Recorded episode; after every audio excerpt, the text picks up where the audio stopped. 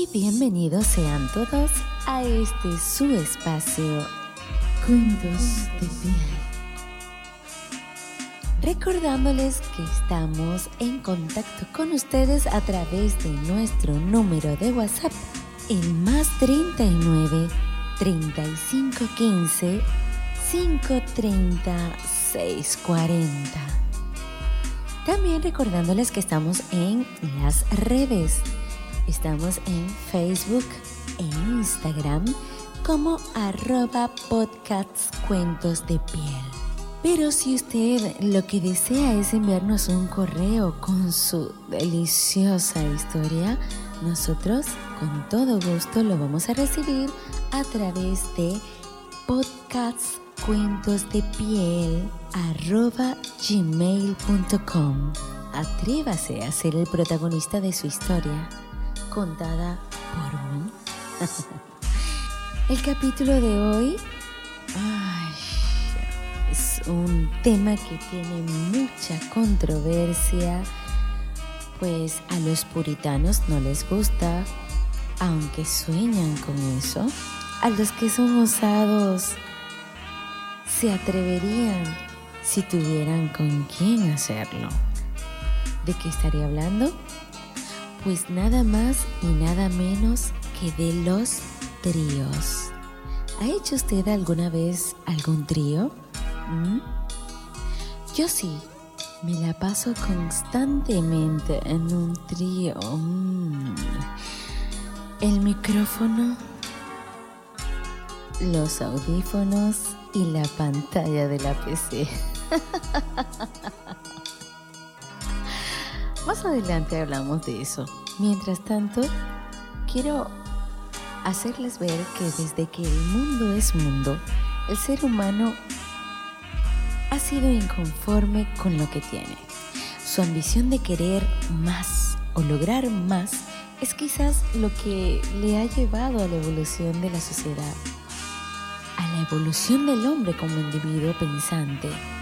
Y así han transcurrido milenios.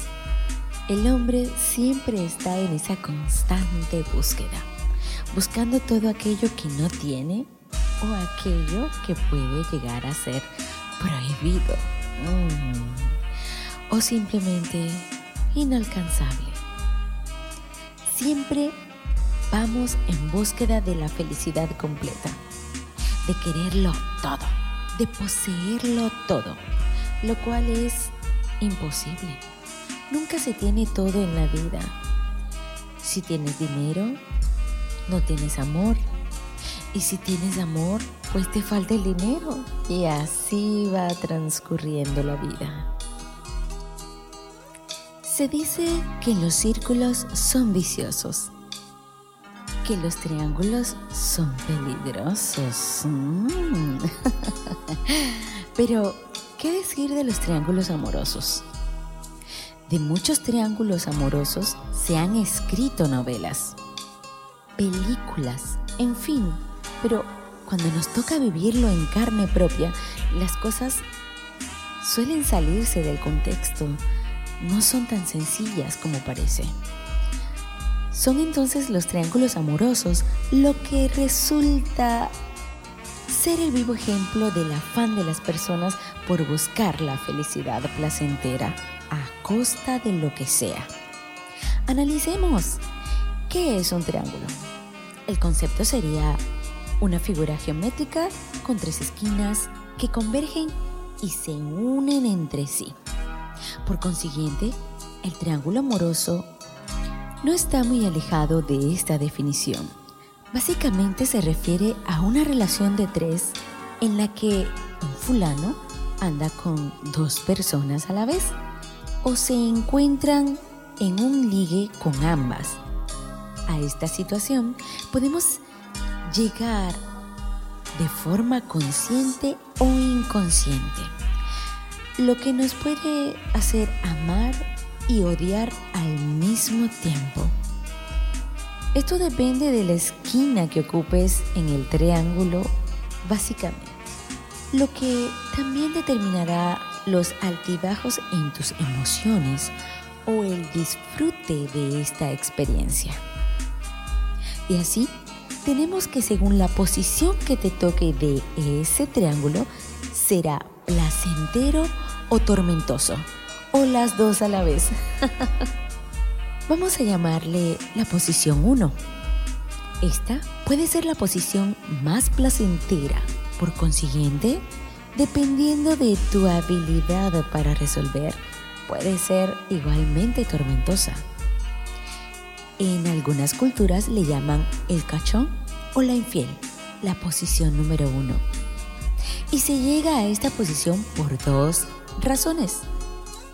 Uno, porque algún extraño aparece en nuestras vidas y hace que nos lancemos a la conquista, aún sabiendo que existe alguien incondicional en nuestras vidas, bien sea esposo o esposa, relación estable o formal.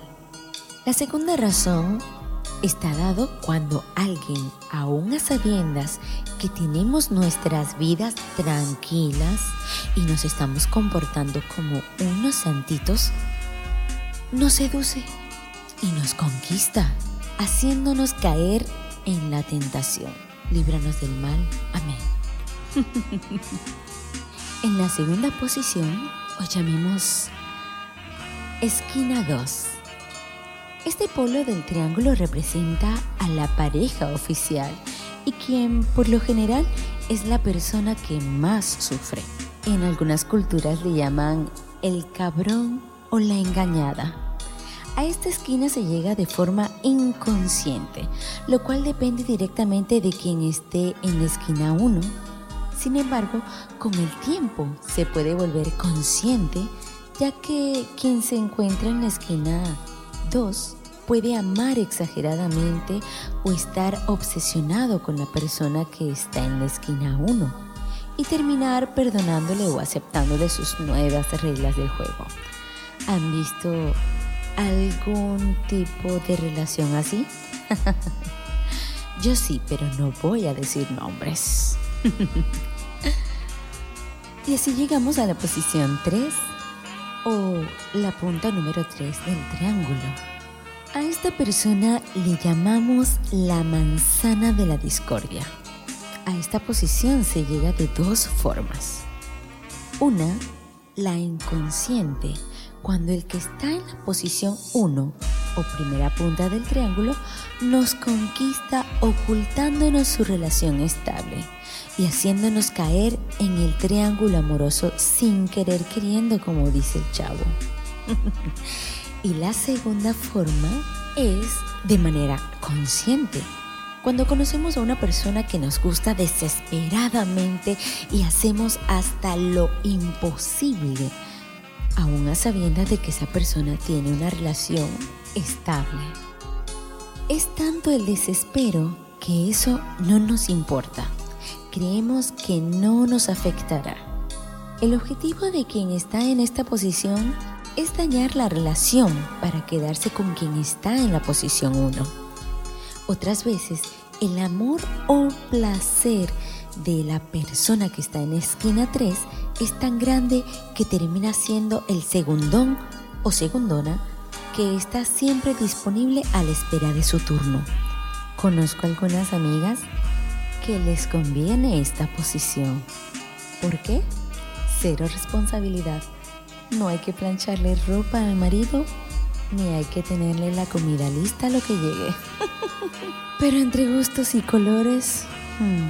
Pero cuando una relación tiene muchos años, muchas vivencias, hay casos de personas que se conocen desde bachillerato y se casan confiados en que su amor será para toda la vida. Y llegan a 30 años de casados aún siendo jóvenes y caen en la rutina. Ya hay hijos adultos, hay más tiempo para compartir en pareja y una vida llena de sacrificios y experiencias. ¿Qué hacer para activar la llama de la pasión? Si bien es verdad que el sexo con la pareja después de cierto tiempo se vuelve menos frecuente, que deja de ser prioridad por el estudio, el trabajo, vida social, familia, dinero y todo tipo de responsabilidades, también es cierto que se trata de una situación normal.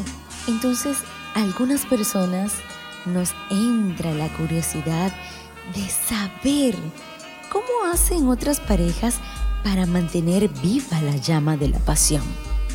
Es entonces cuando nos empieza a rondar en la mente la posibilidad de un trío.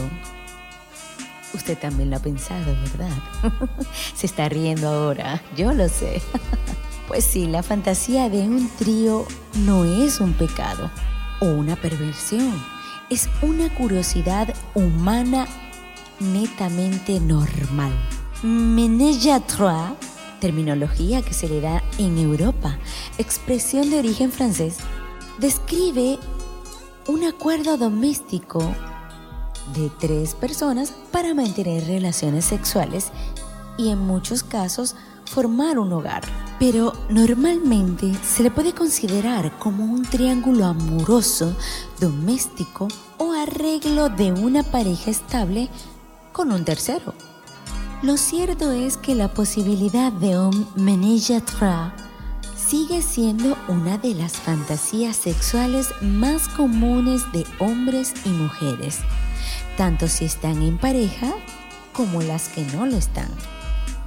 Según Justin Lechmiller, investigador del Instituto Kinsey en Argentina y de la Universidad de Indiana, autor de más de 40 trabajos académicos en los que incluyen los libros Dime lo que quieres, que es un libro que habla de la ciencia del deseo sexual, y el libro La psicología de la sexualidad humana, nos dice que en todo tipo de relaciones nos asegura que el trío es la principal fantasía erótica, sobre todo para el género masculino pues un 82% afirman que están interesados en realizar un trío, frente al 31% de las mujeres encuestadas, según un estudio reciente. En mi opinión, yo creo que hay más mujeres interesadas. Lo que pasa es que hay una connotación especial de que si somos más abiertas de mente, empiezan a juzgarnos mal por ser más liberadas, por pensar de otra manera. Entonces yo pienso que ese 31% es un, es un porcentaje que está condicionado a un tipo de cultura. Porque les confieso, yo me atrevería a probar. Tomemos en cuenta que, aunque por ser solo eso, una fantasía, en muchos casos no llega a realizarse. No se lleva a cabo pues hay personas que piensan que se puede perder el encanto de la felicidad que produce el solo pensarlo. Otros en cambio son atrevidos y lo logran. De las personas que lo logran, hay un porcentaje que les ha parecido frustrante, pues hay que estar en una condición física óptima para lograr dejar totalmente satisfechas a las féminas involucradas. En el caso de las mujeres, por su condición de multiorgásmicas, es diferente a la hora de compartir con dos caballeros a la vez, ya que una mujer puede llegar a tener en un día 256 orgasmos. ¿Qué le parece? ¿De cuántos orgasmos de una mujer ha sido usted protagonista? No me lo cuente. Déjeme solo imaginarlo. Según el portal de salud y medicina, debido a sus condiciones hormonales y fisiológicas, cuando a la mujer se le sigue estimulando una vez que ha tenido su primer orgasmo, puede experimentar otros más inclusive de manera continua. En el caso del hombre, un experimento llevado a cabo en el año 2006 demostró que los orgasmos durante el sexo son significativamente mejores que los experimentados en soledad mediante la masturbación. La trascendencia de los orgasmos mediante relaciones sexuales se debe a que el cuerpo del hombre libera 400 veces más prolactina que cuando se masturba, por la que diversos estudios han atestiguado que tener bajos niveles de prolactina afecta la salud sexual de los hombres y puede conducir a la disfunción eréctil. Si no sabían, la prolactina es una hormona producida por la glándula pituitaria, del tamaño de un guisante ubicado en la base del cerebro, que controla el metabolismo del crecimiento, el desarrollo y el deseo sexual. Pero retomando el tema de los tríos, si su pareja le propone hacer un trío, no deseche la idea y evalúe varios puntos antes de intentarlo. Algunas parejas acceden a esta fantasía sexual para avivar la llama de la pasión en su relación, también para salir de la rutina y por supuesto para aumentar el placer. Lo que sí debe estar claro es que se debe ser de mutuo acuerdo entre los involucrados. Investigadores de la Universidad de Ottawa aseguran que son muy pocas las mujeres que están interesadas en participar en un trío con dos hombres, contrario a ellos, quienes en su mayoría fantasean con mantener relaciones sexuales con dos mujeres a la vez.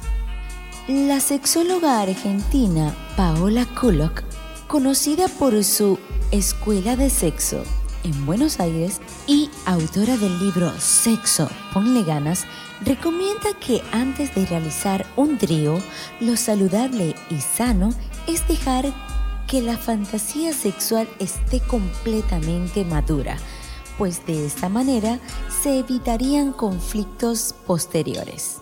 De igual manera, nos advierte la doctora Kulok que la decisión de realizar un trío es completamente tuya. Aunque tu pareja haga la proposición, nadie puede obligarte a llevarlo a cabo. Además, los expertos indican que esta práctica posibilita una nueva dimensión variedad e intimidad a tu vida sexual actual. Les confieso que tengo unas amistades que son gay y ellos han tenido esta particularidad de experimentar con un tercero. Según lecturas realizadas en este tipo de prácticas, surgen celos y conflictos además envidias. Así que de realizarse hay que estar bien seguros y contentos con nuestra apariencia. Hay que estar contentos con nuestro cuerpo. Porque si hay algo que, que no nos agrade de nuestro cuerpo, al momento de hacer el trío, si al momento de hacer el trío tu pareja decide compartir más con él, te van a atacar los celos y eso ayudaría que sea un problema a mayores si no estás conforme con tu cuerpo. Te invito a que madures tu capacidad de entendimiento, tu capacidad de amar y por supuesto que haya mucha armonía entre tu cuerpo, tu aceptación y la aceptación de tu pareja. A continuación les presento algunos aspectos positivos y negativos de cumplir con esta fantasía, la fantasía de un trío. Lo positivo sería, primero, descubrirás un nuevo panorama dentro de tu vida sexual. 2. Si lo haces adecuadamente, podrás ganar mayor confianza en tu pareja. 3.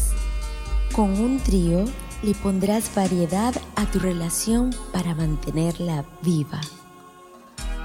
4. Se dice que esta práctica fortalece el vínculo de la pareja, pues se unen con los lazos de comunicación. 5. alcanzarás niveles de satisfacción sexual mayor, pues habrás cumplido tus fantasías. Y aquí viene la contraparte, los aspectos negativos de poder hacer un trío. 1. Podría crear tensiones, inseguridades y celos si no se hace con las personas adecuadas, pues tu relación entraría en conflicto. 2. La acción podría interpretarse como un permiso para la infidelidad. Hay que poner claras las reglas del juego. 3. Podrías sentirte incómodo al volver a las relaciones sexuales convencionales. 4. El plan podría fracasar y no salir como esperas y llegarías a sentir algo de frustración sexual. 5. La probabilidad de contraer una enfermedad de transmisión sexual aumenta el doble. Así que ojo con eso. A continuación, nuestro relato de hoy, el cual hemos titulado Trío de Amor en Alicante. Esta historia no se parece a ninguna. Tiene matices diferentes, una ciudad diferente, protagonistas diferentes. Esta historia habla de erotismo lujuria, sexo y sobre todo de amor. Esta historia aconteció hace un poco menos de 15 años. Alan era un chico joven, guapo y emprendedor, con ganas de devorarse al mundo. Salió de su país con ganas de cambiar su estilo de vida, de crecer profesionalmente, de cumplir sus sueños. Desde niño le fueron inculcados valores y maneras de cómo debía comportarse un hombre. Y aunque no le desagradaba ser quien era, al cambiar su estilo de vida, probó de su propia naturaleza sexual.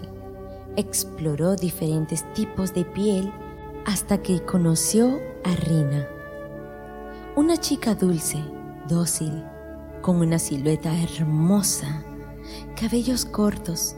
Sus ojos de color ámbar resultaban dos luceros que hacían juego con el castaño de su cabello y lo sensual de su mirada. Ver sus senos te hacían dar gracias a Dios por ser hombre. Y así comenzaron una bonita relación donde más que amor existía una amistad de sin par. Eran como la uña y el mugre para un par de chicos criados de manera conservadora, despertar hacia la libertad sexual era una osadía. Alan ya no recuerda cuánto tiempo tuvieron de amores. Lo que sí recuerda con claridad fue que desde su experiencia la ayudó a madurar su pensamiento hasta lograr que ella deseara probar las bondades de un trío. Fue así como se aventuraron en la búsqueda que les llevaría a explorar el éxtasis de cumplir sus fantasías. Llegaron de paso a un sitio muy nombrado en Alicante, con hermosas cabañas, una atmósfera tranquila y un paisaje de ensueños. Todo hacía parecer que encontrarían lo que estaban buscando. Alan, antes de conocer a Rina, había desarrollado ciertas habilidades para complacer a amantes ocasionales sin importar el sexo. Así que estaban dispuestos a vivir la aventura fuera la que fuera. Fue justo en esa villa de Alicante que conocieron a Roberto y Rubí, una hermosa pareja que tenían 10 años de casados. Él, de tez morena, 1,85 de alto, cuerpo fornido, sus piernas bien torneadas gracias a la práctica de fútbol, nalgas muy sexys. Sus ojos negros le daban un tono profundo a su rostro, tipo galán de película de acción, con una barba bien perfilada que hacían verlo provocativo y conjugando todo lo anterior, a sus labios carnosos provocaba robarle un beso. Y su pecho, Provocaba tocarlo y enredar los dedos en sus vellos. Y su perfume, oh, qué perfume, embriagaba hasta el pensamiento más inocente. Hablar de ella era como un cuento de hadas. Era bella, con una cara de muñeca que provocaba solo mirar y mirar por horas. Daba temor tan solo darle un beso por miedo a que se rompiera su rostro de porcelana. Sus ojos café daban un matiz excitante con el mate de sus labios. Su silueta era lo más parecido a una diosa del Olimpo y sus senos, mm, redonditos cual manzanas tiernas, tenían unos pezones color rosados tan excitantes como su derrier. Su piel blanca era tan lisa como tocar una muñeca de porcelana.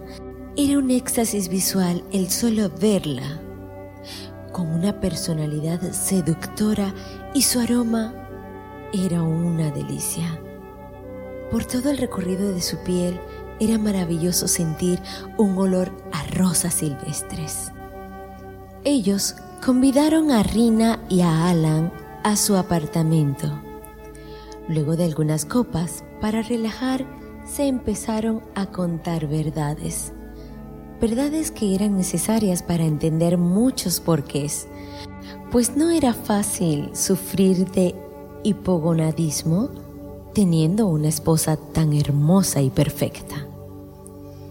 En el momento en el que Roberto despejó dudas de su enfermedad, Rina no quiso seguir en el intercambio de parejas. A ella le gustaba ser penetrada y el hecho de que Roberto no pudiera por su condición le parecía un desperdicio de tiempo y de energía. Alan decidió salir con Rina, pues tuvieron un previo acuerdo si las cosas no salían como esperaban. Justo antes de salir, Roberto le dio a Alan una tarjeta de presentación. Pasaron dos meses de aquel encuentro frustrado y Rina y Alan seguían en esa búsqueda de su tan anhelada fantasía, pero esta vez lo hacían más relajados, con una calma que otorga la madurez. Dos meses después, Rina ya no estaba con Alan, pero una tarde, por cosas del destino, Roberto y Alan coincidieron en la barra de un bar. Esta vez acordaron un nuevo intento de intimidad con Rubí. Una vez llegado el día, volvieron a estar presentes las copas de vino, esas que ayudan a desinhibirse y desnudarse y desprenderse de los miedos y ansiedades. Alan se animó a romper el hielo mostrando interés por la bella Rubí, aunque en realidad disfrutaba imaginándose cosas con Roberto. De cualquier manera se podía vislumbrar que Alan la pasaría muy bien esa vez. En esta ocasión, Roberto agregó a su historial médico el tiempo que tenía sin poder disfrutar del acto sexual con su esposa. Tenían una vida sexual plena desde el noviazgo hasta pasados seis años de matrimonio. Pero los últimos cuatro años fue una tortura desde el diagnóstico de la falta de testosterona. Era un sufrimiento continuo tener a tan sublime mujer como compañera y no poderla satisfacer como se debe hacer.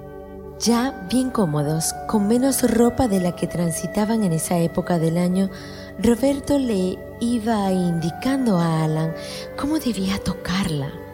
Alan disfrutaba no solo de tocar a Rubí, sino de la manera como Roberto le enseñaba a hacerlo. Él se ponía por detrás de Alan y le agarraba las manos y los brazos. Justo en esas maniobras, el pecho peludo de Roberto rozaba la piel de Alan y esto se hacía muy placentero. Luego de darle las indicaciones necesarias para calentar y penetrar a Rubí, Roberto se iba a un rincón de la habitación para estar como boyerista. Rubí por su parte era sencillamente exquisita. Su porte de mujer seductora le proporcionaba a Alan un morbo indescriptible. Alan hizo gala de lo aprendido con su lengua, luego de frotarla completamente con sus manos. Caricias que hacen a la más ruda de las mujeres derretirse como mantequilla. Su lengua entraba perfecta en su vagina, tan rosa como su aroma era una mezcla deliciosa de sensaciones disfrutar con todos los sentidos a tan deliciosa mujer. Y mientras el sexo oral provocaba gemidos excitantes, Roberto se levantaba de su silla para tocar a Rubí. ¡Ah, qué delicia era sentir las manos de su esposo, sentir su energía mientras la lengua de Alan le hacía vibrar hasta la más escondida de sus células. Ya Alan estaba listo para hundir su pene en esa húmeda cueva con olor a rosas.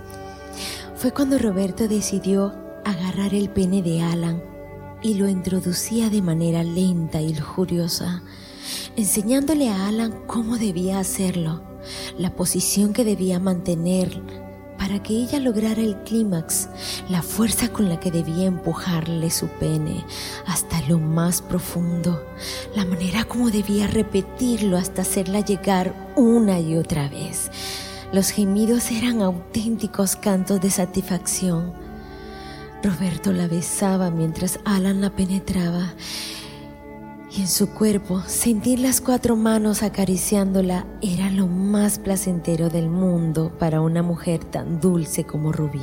Ah, fueron incontables los orgasmos, eran innombrables las posiciones, pero la cara de Roberto lo decía todo, la sensación de darle felicidad y placer a su esposa era lo más delicioso de ese momento. Ah, Alan Disfruto mucho el encuentro, no solo por hacerle el sexo a Rubí, también el tacto de Roberto fue una delicia. Toda la escena estaba pregnada de sexo, de amor, pero sobre todo de lealtad. Esa vez, Alan aprendió mucho más que meterlo en una vagina. Aprendió a hacer el amor, a darle el valor que merecía el amor de pareja, de estar juntos en las buenas, en las malas y en las mejores, a ser cómplices de juegos eróticos, a ser amigos, amantes y esposos. Fue un momento hermoso y Alan lo presenció. Luego de ese primer encuentro, se reunieron un par de veces más descubriendo maneras de amar, maneras de ser fiel, maneras de placer. Para Alan había quedado claro que el amor sí existe y que él fuese el canal para demostrarlo definitivamente no volvería a ser el mismo Alan que salió de su país. Rubí y Roberto se fueron de España pasado un tiempo sin dejar rastro. La que sí regresó fue Rina y esta vez más madura, más consciente, más segura, más mujer. Atributos que le llevarían a Alan y a ella a ser un gran equipo a la hora de vivir una aventura, a ser más amigos, a ser mejores amantes que antes. Desde su regreso, Alan y Rina disfrutaban de las bondades del sexo en tríos. Después de todo, un trío implica compartir no solo el cuerpo, también la energía sexual que tienen en pareja con una tercera persona. Esto significa un reto para todos los que decidan involucrarse en una actividad de trío. Soy Charlotte González y los espero en nuestro próximo relato. Cuentos de. Hasta la próxima. Mm.